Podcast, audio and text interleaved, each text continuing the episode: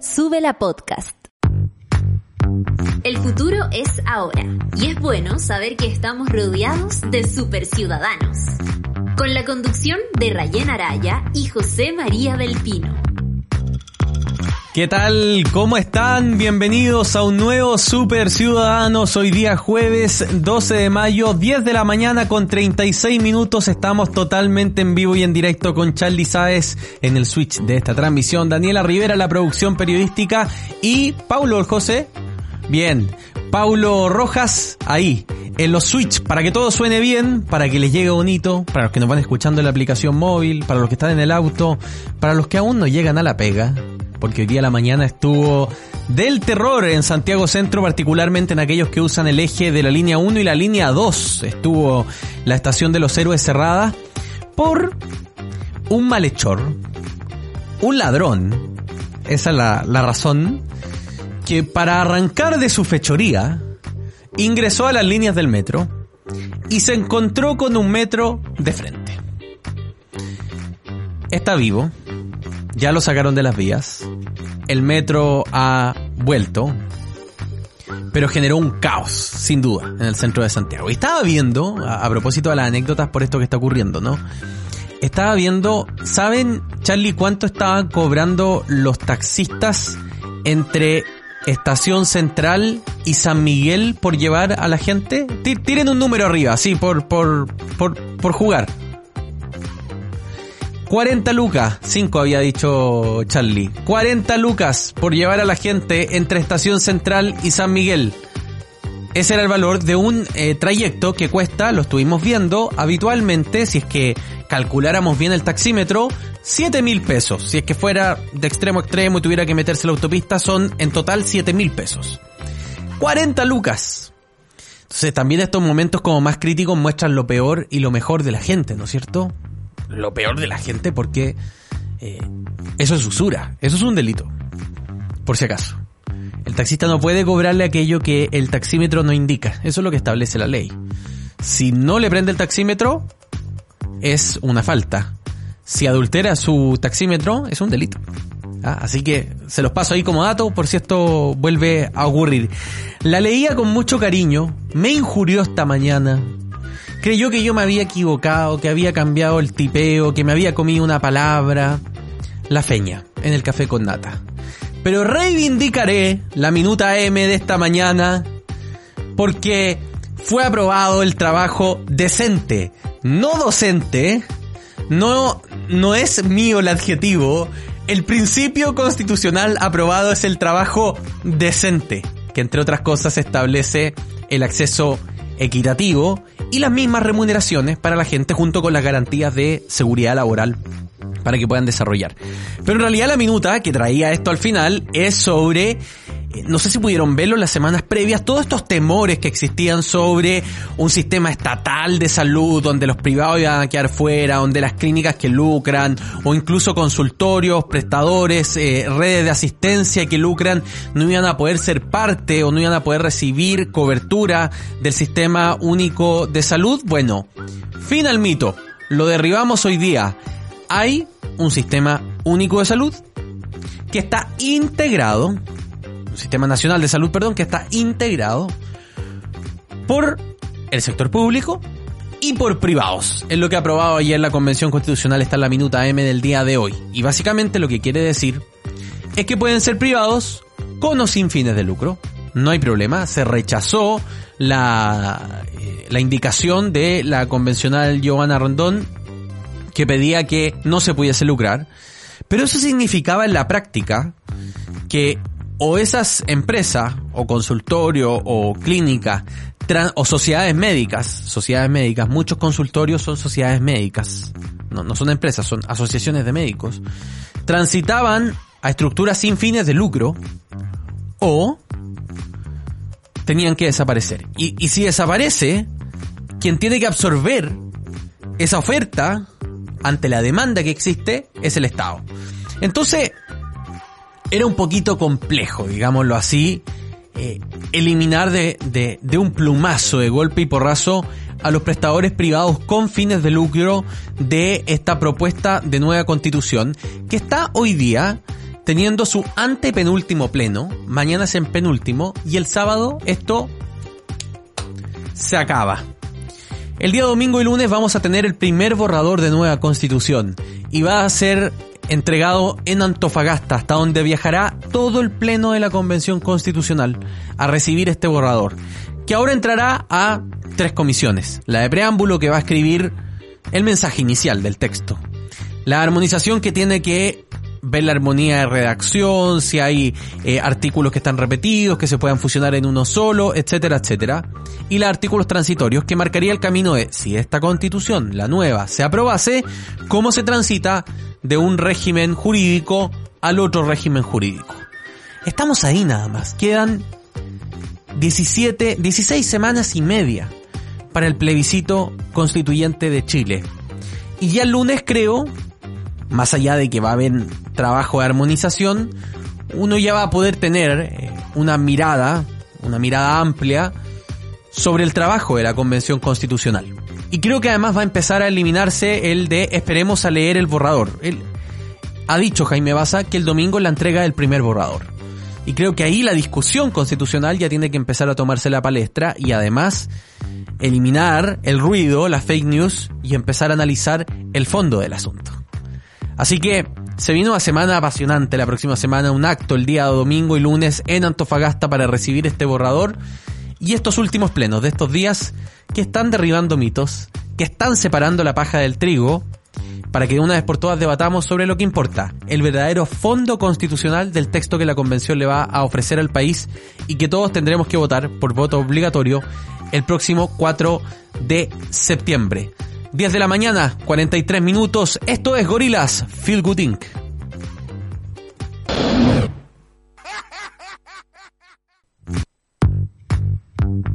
Ya estamos de vuelta en Super Ciudadanos. Seguimos haciendo este Super Ciudadanos de hoy día jueves 12 de mayo, Super Ciudadanas y Super Ciudadanos. Tengo una moción, equipo editorial.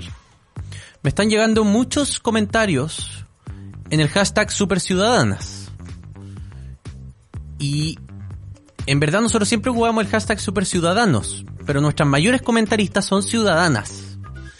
Quizás deberíamos evaluar, lo someto a moción, les vamos a contar cómo nos va esa pauta para decidirlo, si cambiamos el hashtag por Superciudadanes o por Superciudadanos con X. Pero evidentemente, eh, Super Ciudadanos queda un poco out para los tiempos que estamos viviendo de reivindicación y de profundo feminismo en nuestro país.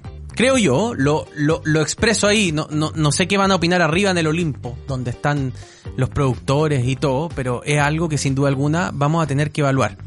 Está de hecho recién la decadente con brillo que siempre está besitos acompañándonos toda la mañana Dice que a 15 lucas estaba el taxi entre los héroes y la moneda. Los héroes y la moneda. 15 lucas. Eso es usura.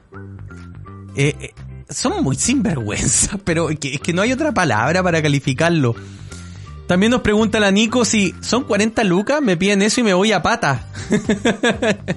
Yo también me voy a pata, 40 lucas.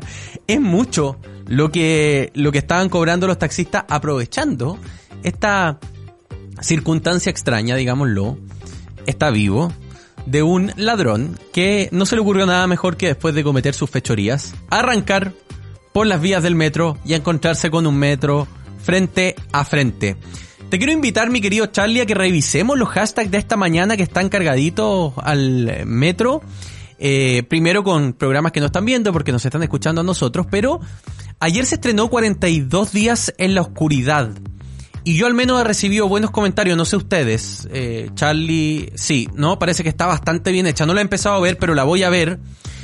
Y más que porque la hace fábula, por lo bien que dicen que actúa la Lynn Kuppenheim, por la buena factura eh, fotográfica y la dirección de arte de la serie, la quiero ver porque el guion está escrito por Rodrigo Fluxá, que debe ser el periodista que más profundamente conoce el caso de Viviana Heger en Puerto Vara y, el que más ha escrito sobre este caso en Chile con mayor profundidad, así que tremendamente interesante ver además cómo esa maravillosa pluma de Rodrigo Fluxán, su reportaje, se ve reflejada en el guion de esta serie. Recomendable, invito a la super ciudadana y super ciudadano a que la veamos y a lo mejor la próxima semana podemos comentar, a ver Dani Rivera, si, si quizás invitamos a Lynn Kuppenheim para, para hablar de la serie, vamos a hacer los esfuerzos, ¿no?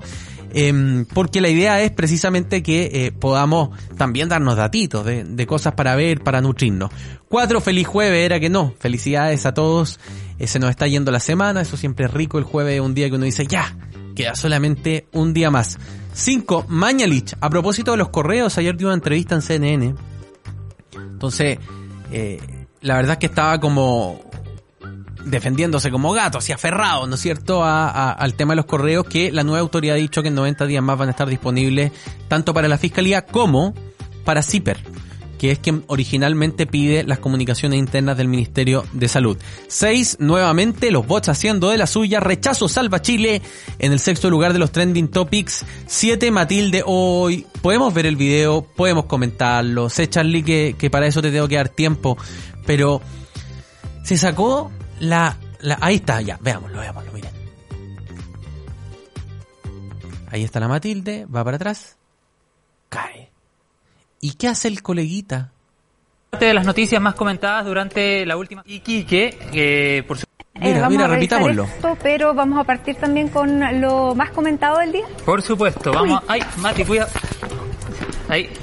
Bueno, vamos a revisar parte de las noticias más Y el comentadas. colega no hace nada. No hace nada. ¿Qué te va a decir el director porque te cruzaste a recoger a, a la Matilde? Nada. Eh, eh, eh, existe, y quiero, porque quiero intentar explicar la reacción del colega. El, el, el- el principio televisivo y radial de que el show debe continuar, de que siempre debe estar pasando algo, ¿no es cierto? De, de si ocurre algo, pero cuando es tan evidente lo que ocurre en cámara, quedas peor el haberlo pasado por alto como si no ocurriera y queda mirando seguramente al coordinador de piso como para decirle qué hago, la recojo o no la recojo, ¿no es cierto? Entonces, eh, es trending topic por eso hoy día Matilde Burgo, esperamos que no le haya pasado nada, que no tenga ningún moretón, que no haya quedado dolorida y humanicemos un poco la tele. No necesariamente siempre el show debe continuar, hay momentos donde el humanismo, la humanidad, debe estar por sobre eh, esto, ¿no? Que es una fábrica de salchichas comunicacional que uno está siempre al aire, está haciendo las cosas, tiene que darle continuidad a los guiones, a la producción periodística, pero que también nos debería permitir poder mostrar ese lado más humano. 8, línea 1, bueno, ya lo hablamos, ¿no es cierto? 9, Cesarito. Esto a propósito, ¿por qué habrá hecho noticia ahora? Eh, Cesarito, la jauría 2, lo que... Ah, ya. Eh, Cesarito es el de críticas QL. Perfecto. Me dijeron que hizo una crítica sobre la Jauría 2 que está de antología. Eh, voy a verla y se las comento el lunes, porque la verdad es que no, no la he visto, pero eh, Cesarito, el de críticas QL, que al parecer habría sacado eh, un, una muy comentada crítica hoy día sobre la segunda temporada de La Jauría. Y décimo Ecuador, porque sabemos que estamos viviendo momentos tensos con ese país a propósito de una disputa futbolística. Pero en el once lugar, y aquí le doy el pase a la noticia que quiero comentar con ustedes, Estábamos muy expectantes a propósito ayer de que estuvimos hablando sobre ciencia porque hoy día se iba a realizar un anuncio simultáneo desde siete ciudades del mundo sobre un descubrimiento que prometía revolucionar en parte la capacidad de análisis físico de nuestra propia Vía Láctea, nuestra galaxia, ¿no es cierto? Y lo que ocurrió fue que hoy se ha anunciado que en el centro de nuestra galaxia hay un agujero negro. Y no tan solo eso, lo pudimos ver, hay foto. Y Chile, el Observatorio ALMA, fue parte de este descubrimiento.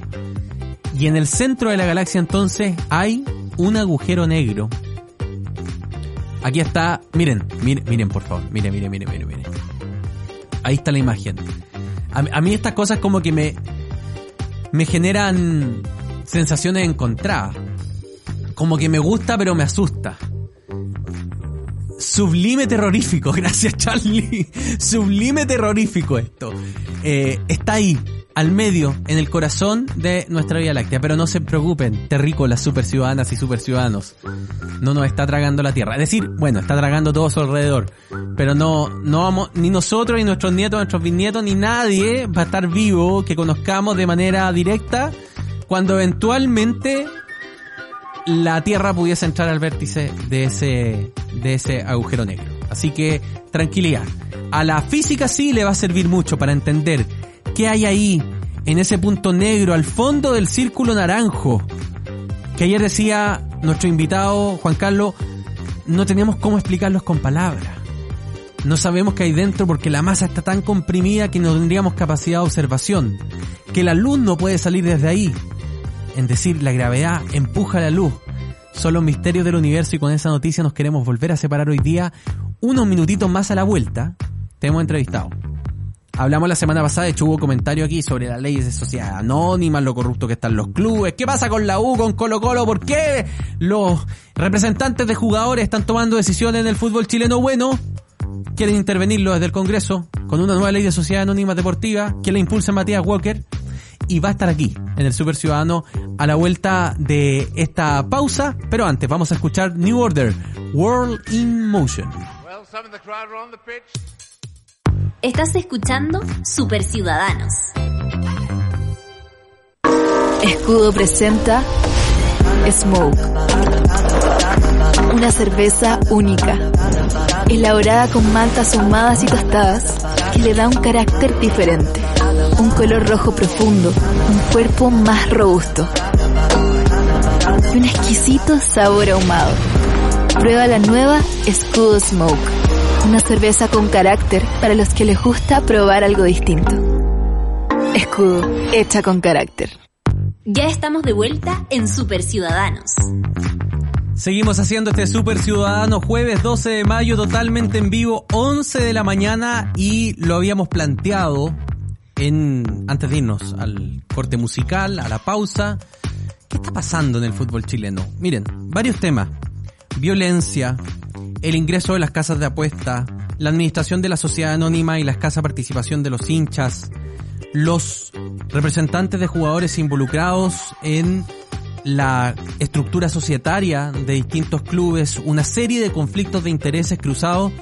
Y si hay un senador, antes diputado, pero alguien que ha estado siguiéndole el pulso a este tema durante más de una década y que ahora está pujando por un cambio a la ley de sociedades anónimas deportivas, es el senador Matías Walker a quien le damos la bienvenida a este super ciudadano. Muy buenos días, senador. Eh, un placer tenerlo acá. Cuéntenos de inmediato eh, cómo evalúa usted la situación actual del fútbol chileno y cómo están funcionando las sociedades anónimas. Hola José María, muchas gracias por la invitación. Saludos desde La Serena, donde me encuentro actualmente. Hoy día conmemoramos el Día del Pisco en, la región de Coquimbo, en la, región de Coquimbo y Atacama, así que bueno, una, la semana del Pisco en realidad, ¿eh? porque es el día 15 de mayo. Bueno, efectivamente, tal como tú dices, eh, nosotros iniciamos la tramitación de este proyecto que pretende reformar la ley de sociedades anónimas deportivas profesionales. Es eh, un proyecto que iniciamos en su tramitación el año 2017, un proyecto transversal, logramos aprobarlo en la Cámara de Diputados el año 2018 y que básicamente lo que persigue son tres cosas. Primero, permitirle a los hinchas, a los que pagan sus cuotas al día, a, los socios de los clubes, poder participar como accionistas y de esa manera también que se escuche la voz de los hinchas, los directorios de la Sociedad Anónima Deportivas Profesionales, que el fútbol pueda recuperar su legitimidad social. También permite evitar eh, y terminar con los conflictos de interés. Lo que ocurre actualmente es que representantes participan directa o indirectamente de la propiedad de los clubes, o que un mismo empresario es dueño, a través de personas relacionadas o de familiares incluso, de más de una sociedad anónima deportiva profesional. Y eso claramente afecta eh, cualquier eh, mercado sano y afecta al fair play deportivo también. Bueno, ahora eh, tengo la posibilidad de poner en tabla este proyecto como presidente de la Comisión de Constitución del Senado. Nos reunimos con la ministra del Deporte, la ministra Venado, la subsecretaria, junto a la diputada Marisela Santibáñez, que también ha empujado este proyecto. Le pedimos al gobierno trabajar en propuestas de manera conjunta y colocarle urgencia que nos permitiría poner en tabla el proyecto. Probablemente una de las indicaciones eh, que va a proponer el gobierno del presidente Boric, que le da un respaldo público a nuestro proyecto, cuestión que agradecemos, es separar definitivamente la Federación de Fútbol de Chile de la NFP y que todos los recursos que, por ejemplo, genera la selección chilena puedan ir al fútbol amateur, a las escuelas de fútbol joven, a,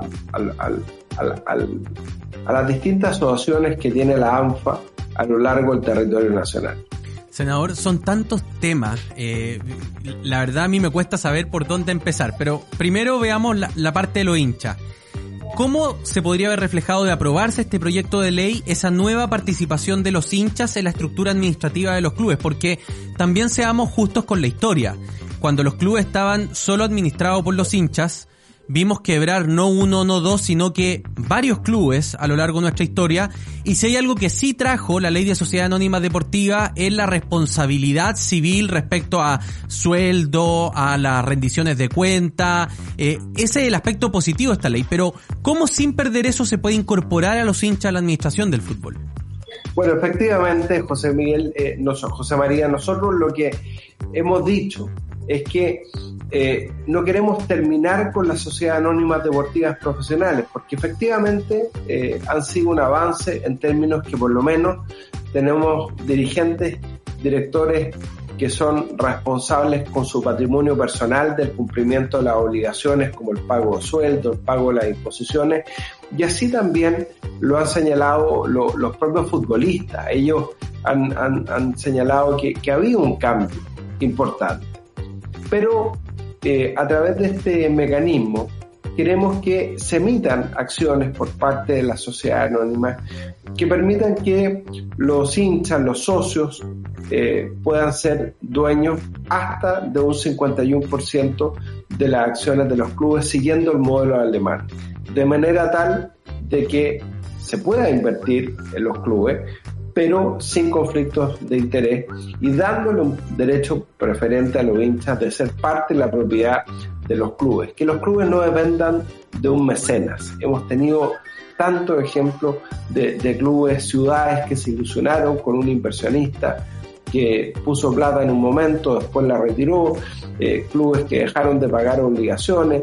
Eh, los clubes deben depender de organizaciones permanentes donde distintos entes que representan a una ciudad tengan participación en los clubes, que la propiedad de los clubes pueda estar atomizada, distribuida, que no dependan de un socio controlador necesariamente, nos parecería sano para la sociedad anónima deportiva. Senador, en materia de transparencia, ¿cómo es posible que hasta el día de hoy no sepamos y no tengamos individualizadas a todas las personas que son dueñas de la Universidad de Chile? ¿Establece el proyecto de ley, por ejemplo, la transparencia absoluta respecto a, aunque uno tenga una acción, de saber realmente quiénes están detrás de los clubes? Bueno, absolutamente. Nosotros estamos estableciendo que tiene que quedar muy clara cuál es el, registro de accionistas de una sociedad anónima deportiva profesional. Queremos fortalecer dos fiscalizaciones que hoy día pesan sobre las organizaciones deportivas profesionales.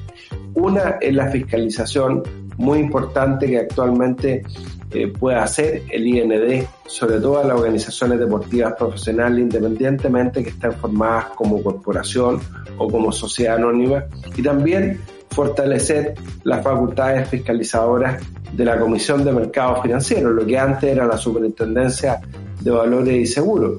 Y estamos estableciendo que independientemente que las sociedades anónimas sean abiertas o cerradas, porque la mayoría son sociedades cerradas, para los efectos de su fiscalización estén sujetas a las normas de las sociedades anónimas abiertas.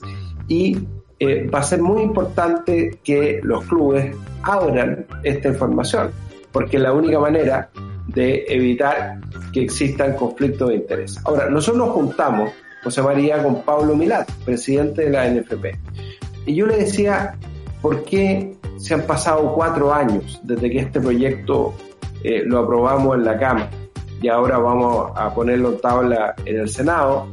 Eh, la propia NFP no ha adecuado su estatuto.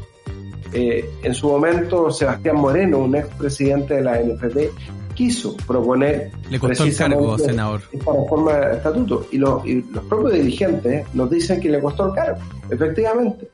Eh, entonces, acá la NFP tiene que entender que se suma a los cambios. Los cambios van a pasar por encima de la NFP. El lunes vamos a tener una reunión de trabajo con una comisión que formó la NFP. Nosotros queremos invitarlos a hacer su aporte en este proyecto de ley. Nosotros entendemos que el fútbol, a través de sus distintos estamentos, debe participar activamente en, sumarse a esta ley y va a ser muy importante que desde ya adecúen su estatuto a esta nueva realidad de transparencia que demandan los hinchas del fútbol y la opinión pública. Siguiente punto. Vamos. Me, quedan dos senadores para que sepa que estamos aquí. eh, no- nos quedan unos minutitos de conversación. Primer punto. Los representantes de jugadores. O sea, eh, yo soy de Chillán y Ñublense acaba de ser adquirido por Sergio Yoino, quien es un eh, conocido representante de jugadores en el fútbol chileno. Y más allá de que Ñublense está haciendo una sorprendente y maravillosa campaña que lo tiene encumbrado en la tabla, eso puede ser circunstancial, cosa de este año, pero se genera un incentivo muy perverso si es que los representantes de jugadores tienen el dominio sobre los clubes porque al final pueden transformar a los clubes lo que pasó con, con San Felipe y con otras instituciones para triangular, para que se inscriban en el libro de pases jugadores que nunca pertenecieron a ese club, es decir, para una serie de vicios. ¿Cómo se puede garantizar, pero garantizar taxativamente, que un representante de jugadores no sea dueño de un club? Sabemos que Fernando Felicevich está vinculado indirectamente a La Serena, sabemos lo de Sergio Yoino. ¿Cómo se le pone freno a eso para no atentar contra el desarrollo de la propia actividad? Bueno, efectivamente, eh, hay un aforismo jurídico, José María, que dice que obligación sin sanción no es obligación. Eh, no sacamos nada con establecer esta prohibición si no hay sanciones efectivas. Y lo que nosotros estamos proponiendo en el proyecto es que un representante que se hace con la propiedad de un club directa o indirectamente, bueno, tiene que ser inhabilitado para ser representante. Eh, además, sabemos que eso está regulado eh, por la FIFA. Los representantes además tienen que tener una licencia FIFA, no todos lo tienen. Eh, los abogados eh, pueden participar también como agentes. Entonces es muy importante establecer esa sanción. Lo mismo que estamos proponiendo respecto de los empresarios que sean dueños de más de un club. Eh, directa o indirectamente, a través de familiares, a través de personas relacionadas, nosotros estamos diciendo, bueno, esa persona tiene que ser sancionada e inhabilitada por vida para ser dirigente, porque de lo contrario no se va a cumplir con la prohibición. Ahora, tenemos el rol de los hinchas, la transparencia, responsabilidades, pero también, senador, hay una preocupación creciente en el fútbol chileno por las casas de apuestas. Sabemos lo que las casas de apuestas han generado en el tenis, eh, incluso en el automovilismo. Eh, ¿cómo, ¿Cómo tú, que haces un negocio donde los hinchas tienen que apostar eh, por quién gana, a tu, al mismo tiempo eres auspiciador de uno de los clubes que es parte interesada en el potencial resultado que tiene ese partido, ¿no es cierto? ¿Le pone su proyecto límite o esto debiese ser materia de otro proyecto de ley en el que esperan avanzar prontamente? Claro, lo que pasa es que eso es un tema más complejo porque dice relación con los juegos de azar que están regulados por el Ministerio de Hacienda. Ahí necesitamos y probablemente la reforma tributaria va a ser la oportunidad eh, para ello de poder regular esa situación. Lo mismo que pasa con los factories, ¿no? Eh, porque lo que sabemos es que hay distintos dueños de factoring que financian a algunos clubes con tasas de interés muy altas y después lo que hacen los clubes no les pagan pero ellos capitalizan su creencia y se transforman en, en dueños de los clubes y de más de un club eso tampoco puede ocurrir, eso también es un conflicto de interés. Por eso es tan importante que el gobierno, porque hay temas de administración del Estado que son facultad exclusiva del Ejecutivo, se involucre en el proyecto no solamente poniéndole la urgencia, cuestión que fue comprometida por la ministra Venado, sino que también pueda presentar indicaciones en todas estas materias Pero lo que no ha expresado el gobierno del presidente Boric, yo estuve con él en la moneda el día lunes, es su firme compromiso con este proyecto para que el fútbol pueda recuperar su transparencia, su legitimidad social, eh, que creo que a todos los que amamos este deporte eh, nos motiva, ¿no es cierto?, a impulsar eh, este proyecto, aun cuando estemos afectando intereses económicos de, personas que, son importantes, que son poderosas, pero yo veo en, en Pablo Milat un interés genuino de ser parte de la solución. Probablemente si los estamentos del fútbol están obligados a hacer estos cambios por la ley, eh, va a ser mucho más fácil para cualquier dirigencia de la NFP promover estos cambios dentro del Consejo de Presidentes. Senador, usted es hincha del fútbol. Eh, lo sé porque lo sigo en redes sociales y, a veces comenta y es apasionado por la disciplina, ¿no es cierto?